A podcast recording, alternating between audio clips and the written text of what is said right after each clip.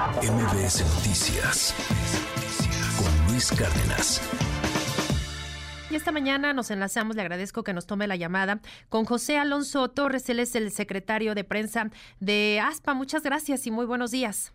Hola Sheila, ¿cómo estás? Buenos días, un saludo a ti y a tu auditorio. Gracias. Pues eh, de primera, de entrada, ¿qué, representa este reinicio de operaciones de, Mexicana de, Aviación?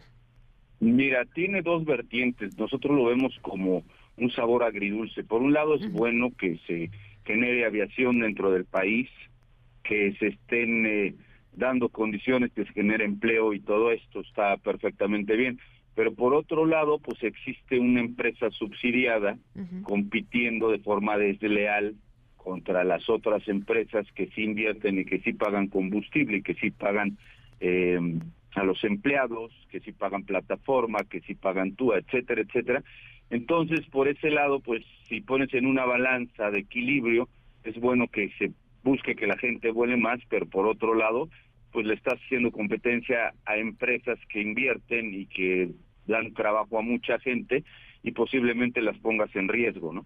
Claro, y, compartimos con el auditorio que, de acuerdo con los datos oficiales con los que se cuentan hasta el momento, eh, la aerolínea mexicana de aviación deberá ser subsidiada hasta el 2028 y hasta el 2029 el ejército ya pretende obtener pues las ganancias no de, las operaciones y pues estos costos eh, de operación obviamente pues son un cargo pues al erario. Al final de cuentas este subsidio eh, se realiza pues por lo menos cinco años, ¿no? En el arranque de, operaciones, pues para cubrir todas las eh, pérdidas que de alguna manera pueden llegar a tener en el caso de no alcanzar esta, esta meta que tienen y pues también para este inicio de operaciones donde probablemente pues no, no tengan todo el, el apoyo, no tengan toda la, la, la venta de boletos esperada. Sí, claro, sí, por supuesto, tienes toda la razón, exactamente. Así se anunció y por lo menos cinco años el, pueblo mexicano vamos a estar pagando eh, la operación de esta aerolínea, que aparte, vamos a decirlo, las aerolíneas y, el modo de operación que tienen es carísimo, es muy caro porque todas las refacciones de la seguridad es eh, obviamente muy cara y al tener que tener, son aparatos y fallan, tienes que tener un mantenimiento exagerado y tienes que tener este a los pilotos perfectamente dormidos con un buen sueldo con buen, con buenos hoteles para que descansen a los sobrecargos de la misma forma a los mecánicos. Entonces eh, cada pieza que, que tiene un que contiene un avión es una pieza muy cara. Y todo esto pues obviamente va a generar un alto costo para los mexicanos. Por otro lado también te queremos decir que bueno eh, tratan de que la gente vuele más y están van a reducir el 8 de enero operaciones, nueve operaciones por hora en el aeropuerto de la Ciudad de México. Pues obviamente eh, van al, reducir estas operaciones, pues se va a crear desempleo. Por un lado, creas empleo, tapas un hoyo que va a ser subsidiado por los mexicanos, y por otro lado, destapas un hoyo cuando reduces operaciones. Yo soy piloto activo y te puedo decir que no hay ningún riesgo en lo absoluto en el aeropuerto de la Ciudad de México, pero al, al disminuir esta cantidad de operaciones por hora, pues obviamente vas a crear desempleo, no nada más en el sector aéreo, que van a ser pilotos, sobrecargos, mecánicos, operaciones, pero también en los comercios, no va no va a llegar a ese aeropuerto que es el más importante de Latinoamérica, cerca de 10 millones de pasajeros. Estos van a ser costos para los mismos comercios que existen ahí, para el sector hotelero, para los taxistas, para mucha gente. Y te digo, si pones una balanza de equilibrio, realmente las cosas se ven eh, se cargan al lado de, que está mal el subsidio y que no hay un piso parejo con las aerolíneas y puede crear un, desequilibrio en, el, en, la industria. Claro, y es que pues también hay que hablar de, los precios, ¿no? De, lo, de los boletos. Eh, ayer mismo explicaban que, que, las tarifas son entre un 18 y un 20% más baratas que las de una aerolínea eh, tradicional, digamos, comercial. Y, pues esto sí, seguramente incentivará la compra de boletos pues para quienes así lo decidan. y obviamente pues viajando desde el AIFA. Y, pues esto sin duda eh, generará preocupación entre las eh, aerolíneas privadas que, que, están volando con costos mucho más altos, pues por obvias razones de no tener subsidio de todo lo que tienen que pagar. ¿Y, tú crees que esto pueda generar eh, algún tipo de acción eh, por parte de, de estas eh, otras aerolíneas? Pues sí, seguramente va, va, a haber quejas y va a haber este reclamos diciendo pues que, que no está no se está compitiendo de forma leal. Hay, hay un dato muy importante. En los últimos 25 años que vamos a ser claros, también no es de este gobierno, es durante varios gobiernos, han quebrado más de 30 o cerca de 30 aerolíneas eh, comerciales. ¿De qué te habla esto? De que las cosas en México realmente no están, no están bien estipuladas para que se desarrolle la aviación. Y al, hacer este tipo de acciones que, que están haciendo, de eh, subsidiar una aerolínea del Estado, pues lo que vas a crear también es que las aerolíneas se metan en problemas económicos.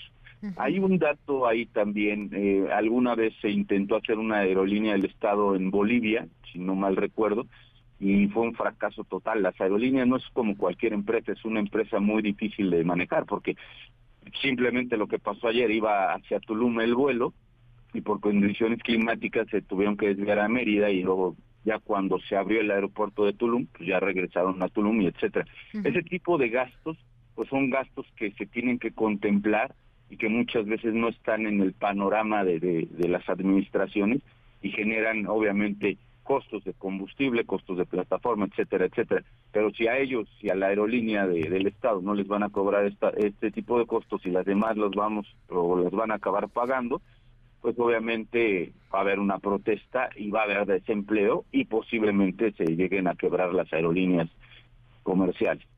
Sí, y además, eh, bueno, pues la, la idea o, el proyecto que tiene eh, Mexicana es de incrementar, ¿no? El, año entrante eh, su flota y también de eso quería preguntarte cómo ves, pues este arranque de operaciones con las aeronaves que tienen, que son cinco, con las que están iniciando y pues que pretenden muy rápido, ¿no? crecer su flota. Pues mira, bueno, el, el, avión, el 787, bueno, yo volé los dos aviones, el, 145 y el, 787, eh, el 737, y son muy buenos aviones. El problema es que efectivamente les lleguen a tiempo. Hay una sobredemanda de, de estos aviones a nivel mundial, porque son realmente buenos. Entonces esperemos que les lleguen y que lo puedan y que lo puedan realizar. Otra cosa que también queríamos apuntar aquí, cuando se anunció la, la entrada de la nueva mexicana, se, se, se dijo que iban a conectar ciudades que realmente no es, no tenían una buena conexión aérea por eh, situaciones comerciales de las otras aerolíneas. No es lo mismo volar, por un desierto de México a Ciudad Victoria que de México a Cancún. Pues hay más demanda en Cancún y obviamente las aerolíneas, es un negocio a final de cuentas, pues prefieren volar a Cancún. Pero aquí la, la cosa es que, por ejemplo, se deberían conectar ciudades que no tienen este tipo de, vuelos. Te doy un ejemplo, por ejemplo, Guadalajara Hermosillo, hay pocos vuelos, Guadalajara Culiacán, tienes que venir muchas veces a la Ciudad de México o hasta Tijuana para regresar a, Culiacán. O por un decirte Durango, Monterrey o Monterrey Ciudad Juárez. Ese tipo de vuelos sí le hacen falta a la aviación nacional. Lo que está haciendo la nueva mexicana es sobre rutas ya aprobadas y sobre rutas que ya que saben que tienen mucha demanda, como es un México-Cancún, un México-Tulum que seguramente va a tener mucha gente, un México-Monterrey, un México-Guadalajara, pues obviamente son rutas probadas y lo que está haciendo es hacerle una competencia a esas rutas que ya están perfectamente cubiertas por las otras aerolíneas.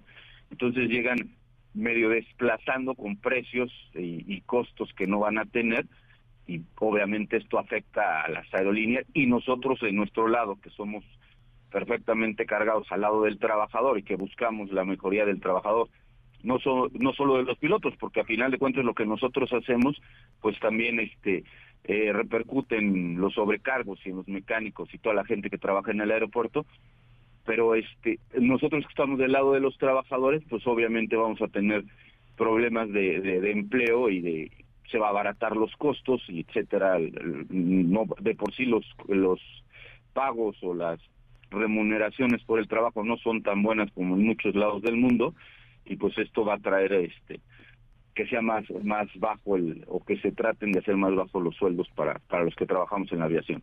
Claro, y, pues no sé, entiendo que esta parte no se ha aclarado, no se ha dicho eh, cómo funcionaría, pero pues al ser ya una aerolínea eh, del Estado mexicano operada pues por personal del ejército, básicamente, eh, pues también todo el tema que, de mantenimiento que tiene que ver con, con los mecánicos, con el personal que se encarga de, de, revisar que todas las aeronaves tengan las condiciones óptimas para volar, pues entiendo que esto también pues aligeraría, ¿no? De alguna forma el costo que tiene pues este trabajo, este, estas labores que se tienen que hacer pues de manera súper estricta y rigurosa, eh, a diferencia de una aerolínea comercial.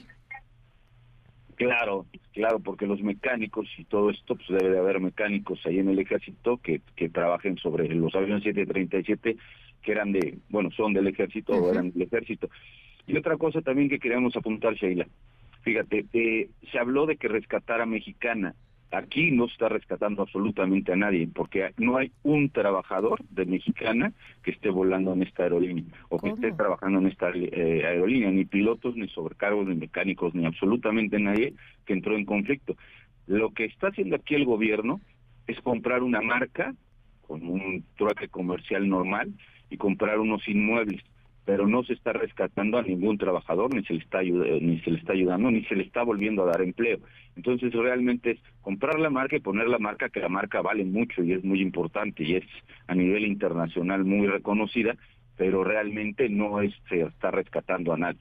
Esto me llama muchísimo la atención que esto que comentas, porque en principio justamente se había dicho que la idea era que, que quienes se quisieran sumar a este nuevo proyecto, los ex trabajadores, podían hacerlo, que estaba abierta la, la puerta, y, y, por qué fue que finalmente no, no ingresaron. Tú, tú conoces los motivos, no, no se les permitió, lo, no entraron a la convocatoria. ¿Cómo, ¿Cómo ocurre este proceso? Pues bueno, yo creo que ahí el gobierno, o creemos que el gobierno, tendría que haberlos llamado y, y, porque porque aparte han tenido relación con ellos al, al hacer los pagos. También hay por ahí algo más que falta el segundo pago, no se ha podido dar, pero bueno, tenemos la promesa de que se va a hacer a, principios de año. Y, nunca se nunca nunca se les llamó nunca se les convocó. También hay que ser claros los pilotos la mayoría ya son ya ya todo el mundo está colocado en otras aerolíneas o vuelan fuera de del país. Pero si bien se pudieran haber eh, vuelto a contratar los mecánicos los oficiales de operaciones y uno que otro piloto pues llamarles y decirles que el que estuviera el que tuviera interés y ellos tienen relación con, te digo, con todos los trabajadores hasta nivel administrativo.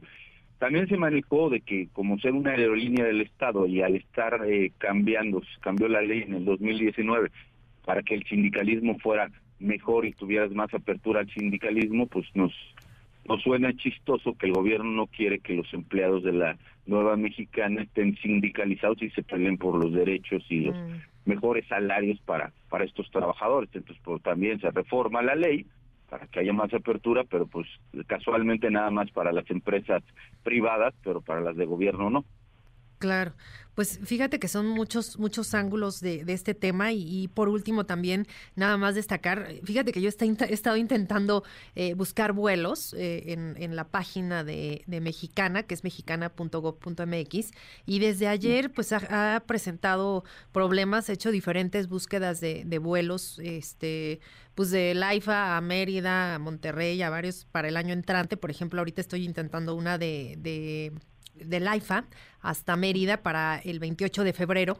Por ejemplo, ah. la salida y el regreso el primero de marzo para dos adultos y me aparece, no se encontraron vuelos en esta fecha, a favor de tratar con otra fecha. Y así, este mensajito que aparece en rojo en la parte derecha de la pantalla se replica con muchos, este, con muchas búsquedas. Entonces también creo tiene todavía problemas de, de pues no sé, técnicos la página que no permite como encontrar muchos vuelos y pues esto también pues muchas personas seguramente estarán batallando y esperemos que, que pronto quede restablecida la, la página.